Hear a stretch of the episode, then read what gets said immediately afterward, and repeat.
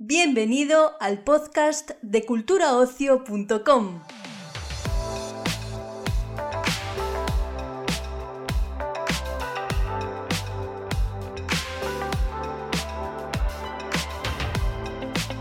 Celebramos una nueva cita en el podcast de Cultura Ocio y esta vez lo hacemos junto a María Dueñas, una de las escritoras más exitosas de nuestro país.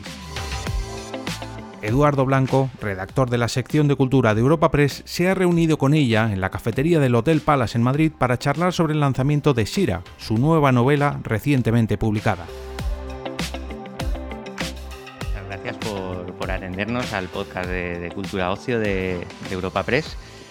Y, nada, pues eh, te quería preguntar lo primero eh, por recuperar a, tu personaje. Yo creo que alguna vez, no te, que te habrías mostrado reticente, pero no lo veías muy claro, ¿no? ¿Pensabas quizá que, segundas partes nunca, nunca fueron buenas?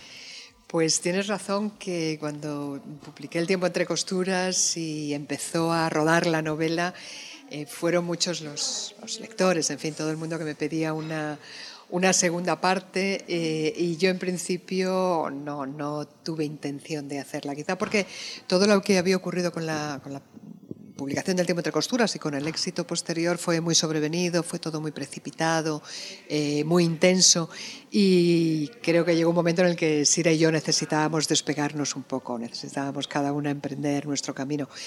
Y tres libros por medio después, en esta quinta aventura, ha sido cuando, cuando hemos vuelto a reencontrarnos y además arrancando la novela en el mismo momento donde la dejamos.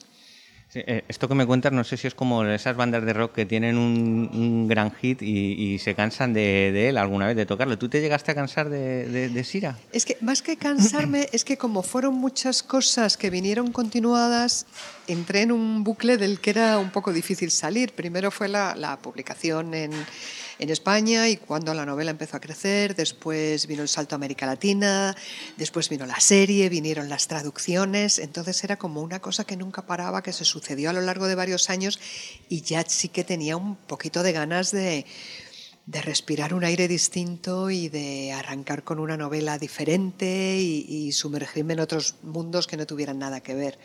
Pero hemos hecho este paréntesis de casi 12 años y aquí estamos de vuelta. ¿Qué, tiene esta Sira que, le ves diferente a, la primera vez? Es una Sira cambiada eh, por cuestión de edad, porque ha transcurrido más de una década, pero no solo. Eh, a lo largo de este tiempo, por las vicisitudes que le tocó vivir, por los desempeños a cargo del servicio secreto británico, de su propia eh, profesión y, de todo el mundo que la rodeó, ella se, fue nutriendo, se fue curtiendo y ahora es una mujer no solo más madura, sino también más, más lúcida, más, más perspicaz, más, más mundana en todos los sentidos. Eh, entonces ha cambiado, para, ha cambiado para bien, ya no es la la costurera inocente y tímida que conocimos en, el arranque del tiempo entre costuras es una mujer que yo creo que resulta también enormemente atractiva, pero en otra dimensión. Me gustaría que me hablaras un poco, bueno, eh, los escenarios elegidos es verdad que quizá van un poco acorde del, estado de, ánimo de, la protagonista, ¿no? Pero mm, ¿por qué esa elección en concreto de, Jerusalén? Porque en esa época había muchas ciudades en, ebullición. Bueno, Sira se, embarca en la aventura palestina de la mano de Marcus Logan. Es, ella se ha convertido ya en, su pareja, en su mujer. Eh, sabemos que siguen juntos este periplo vital y el trabajo de Marcus a cargo de los servicios secretos británicos es lo que los lleva hasta Palestina, que en este momento está bajo mandato británico. Allí tienen lugar los años previos al, nacimiento del Estado de Israel. Es ya un territorio muy convulso, muy conflictivo, muy eh, lleno de, mm, tensión, lleno de avatares ingratos. Y ese es el arranque de la novela, ¿no? Y precisamente con un atentado al Hotel King David, que fue un atentado legendario de la época, es cuando la vida de Sira da un rumbo inesperado y arranca, digamos, un nuevo tramo. Esta, Madrid de, después posguerra civil es quizá el escenario tan gris, ¿no? menos cosmopolita en el que, en el que ha estado Sira. Claro, porque la, Sira sale de España, pasa por Jerusalén, vuelve a, va a Londres y después vuelve a, la España de 1947, que es una España pues eh, desolada, ah, con mucha hambre, con pobreza en todos los sentidos, con represión. Y sí, verdaderamente es un, es un entorno muy, muy poco atractivo, muy poco cosmopolita, pero yo lo hago coincidir con la con un momento que, quedó grabado en la historia, que fue la visita de Eva Perón en el año 47. ¿no? Para, España ha quedado aislada, eh, Naciones Unidas le, niega que forme parte de la organización, eh, los países en los que el mundo entero confiaba que iban a ayudar a, derrocar al franquismo le deciden que, el sistema político es un asunto de los propios españoles que no van a intervenir y España queda en una posición espantosa y además es una España muerta de hambre, realmente hambre, hambre física en todos los sentidos. Eh, entonces, a esta España es a la que llega Eva Perón, invitada por Franco, en una tournée eh, espectacular en la que el régimen echa la casa por la ventana, la gente se vuelca, es todo muy vistoso, es todo muy aparatoso, es todo un poco surrealista de vez en cuando porque eh, hacen un despliegue de medios, de atenciones, de capricho, de derroche, que para nada tiene que ver con las carencias tan, tan tremendas que tiene España. Eh, pero a la vez es una inversión, digamos, a, corto plazo porque lo que esta, este trato a, a Evita tan preferente va a tener eh, como consecuencia es la llegada de barcos cargados de trigo, de, carne, de pasta, de huevos, de cueros, de préstamos financieros. Entonces es un poco dar algo para, sumar mucho. Pero el viaje fue mítico, eh, está recogido en todo, en el nodo, en la prensa de la época, la gente de edad lo recuerda, eh, quedó el nombre grabado en distintos sitios y bueno, me parece que valía la pena recuperarlo. Al retratar, ahora que me, lo dices, a Eva Perón, eh, ¿qué, te ha, podido más? ¿Ese, carácter reivindicativo que también lo ha sacado o, quizás su lado más populista que es el que algunos le, echaban en cara? Claro. Bueno, para mí ha sido fascinante investigar sobre el personaje de Eva Perón, porque bueno, todos conocemos a Evite, conocemos su mito y más o menos tenemos una idea clara de quién era. Pero yo me he querido sumergirme con profundidad en, la persona, más allá del personaje, y he intentado entenderla ¿no? y, ver sus razones que había detrás. Y, y, realmente es un personaje fascinante que ya en su momento despertó pasiones por un lado y odios furibundos por otro. Pero a mí lo que más me llama la atención es que siendo una mujer tan joven, tan poco preparada, tan ajena a cuestiones mundanas, ella viene de una familia muy humilde, su función profesional ha sido actriz de radioteatros, carece de formación, carece de contactos con excepción de su marido ¿no? y, los que les gobiernan, pero carece de, tiene lagunas enormes alrededor y aún así consigue elaborar una voz muy propia, un discurso muy propio, muy, muy valiente para la época, muy sostenido, muy con, firmeza, con solidez, y lo lleva a cabo y desata pasiones y, consigue avances sociales importantes y consigue dar voz a las mujeres, consigue muchísimas cosas para una, lo que era una muchacha muy poco preparada, muy joven y, muy, y con muchas faltas de todos los sentidos. ¿no? Y en ese, desde ese flanco me parece un personaje admirable. Después otra cosa es, bueno, pues toda la cuestión populista y, en fin, algunos otros flancos menos favorables hacia ella. Pero desde luego mm, mm, recuperar el personaje ha resultado para mí fascinante.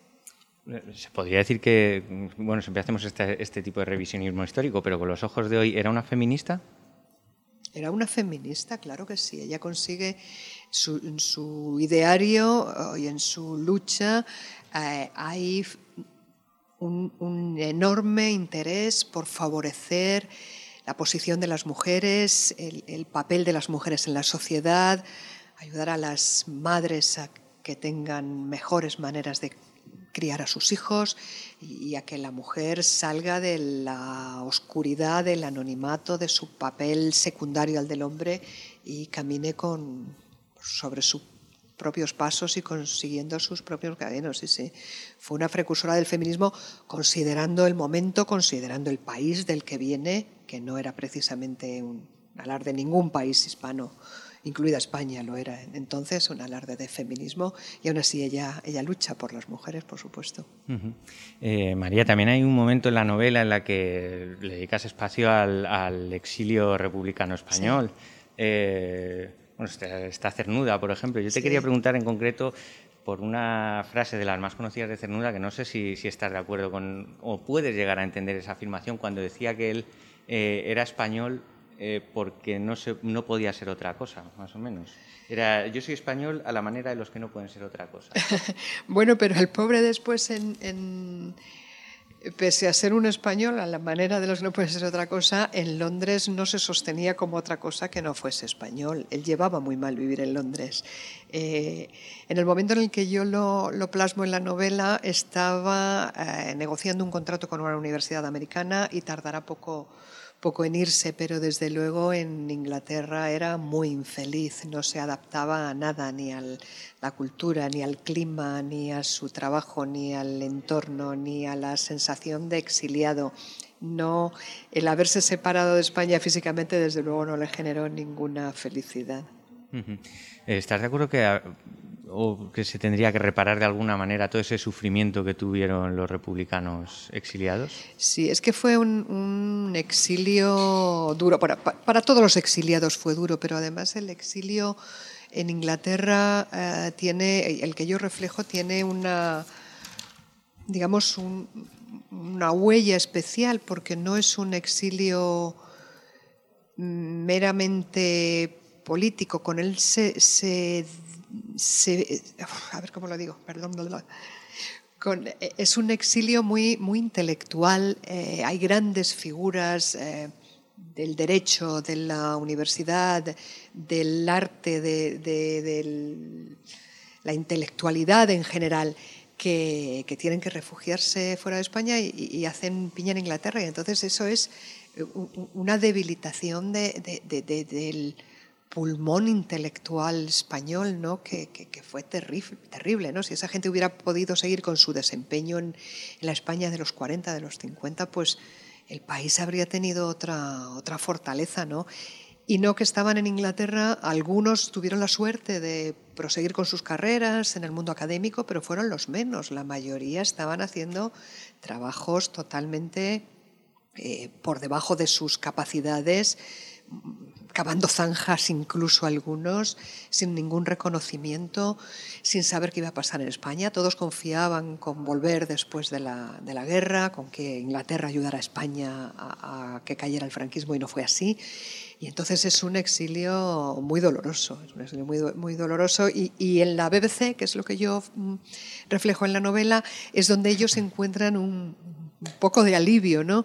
En parte porque les pagaban por sus colaboraciones y con eso conseguían llenar la despensa y en parte también porque les permitía sentirse de nuevo útiles y válidos en el desempeño de, si no de sus quehaceres profesionales, si por lo menos de poner voz a sus inquietudes y, y, reflejar sus ideas, no tanto sus ideas porque tenían que ser cautos con las ideas políticas sobre todo, pero por lo menos su, su saber, su conocimiento y sus visiones del mundo, ponerlas delante de un micrófono para que llegaran algo a España y sobre todo a América Latina.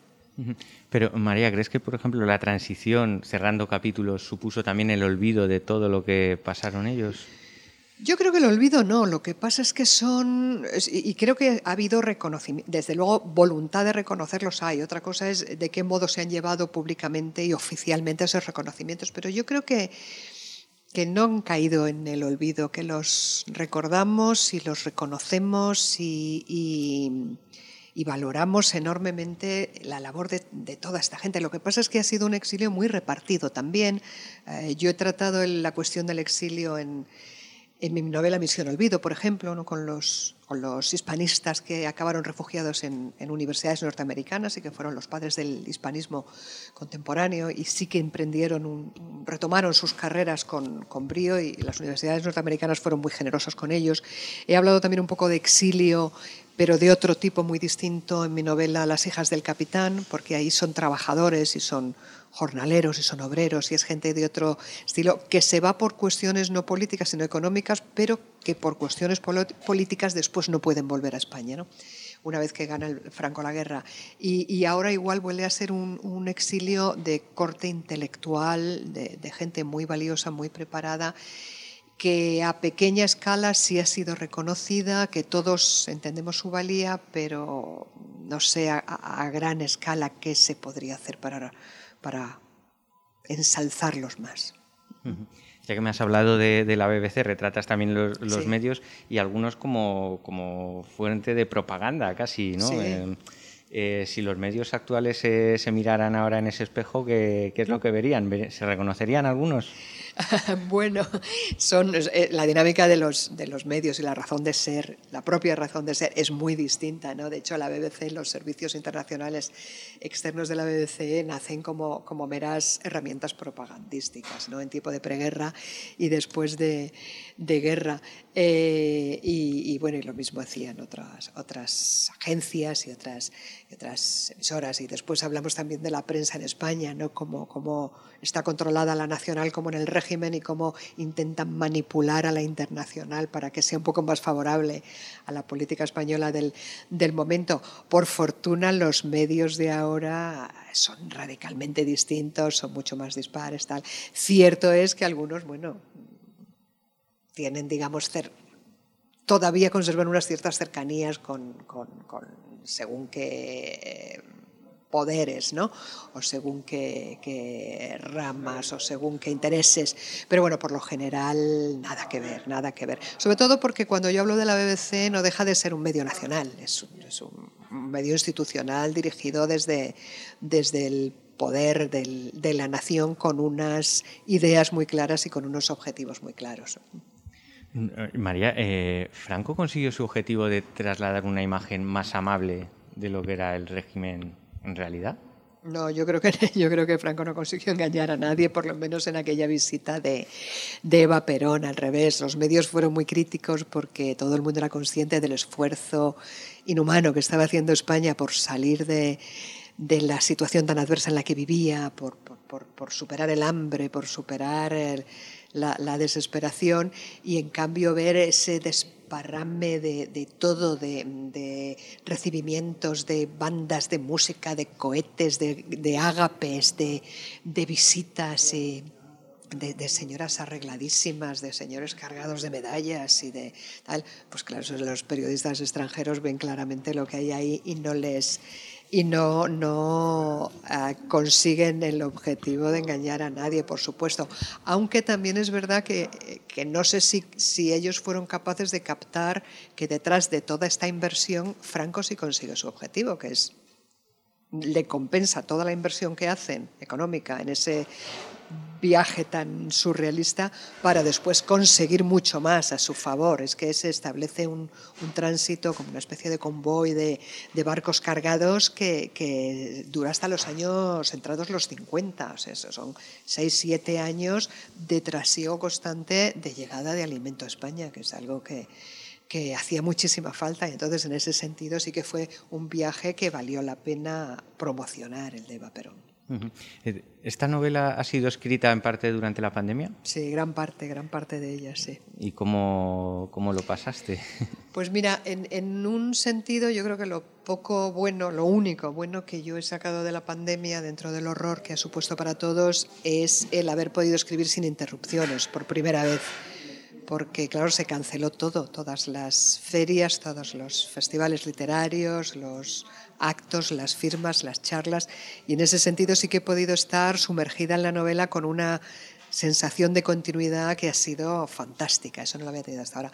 Lo que pasa es que es verdad que vas escribiendo, pero estás, estábamos como todos, al tanto de qué va pasando, de cómo evoluciona, de qué cifras hay, de qué, qué, pronóstico nos queda por delante, y en ese sentido la capacidad de concentración pues también es un poco más limitada. ¿no? Entonces, pero sí está marcada claramente por la pandemia. ¿Y te, te, ha, decepcionado de alguna manera la actitud de los políticos en general, eh, con todas las decisiones que se han tomado?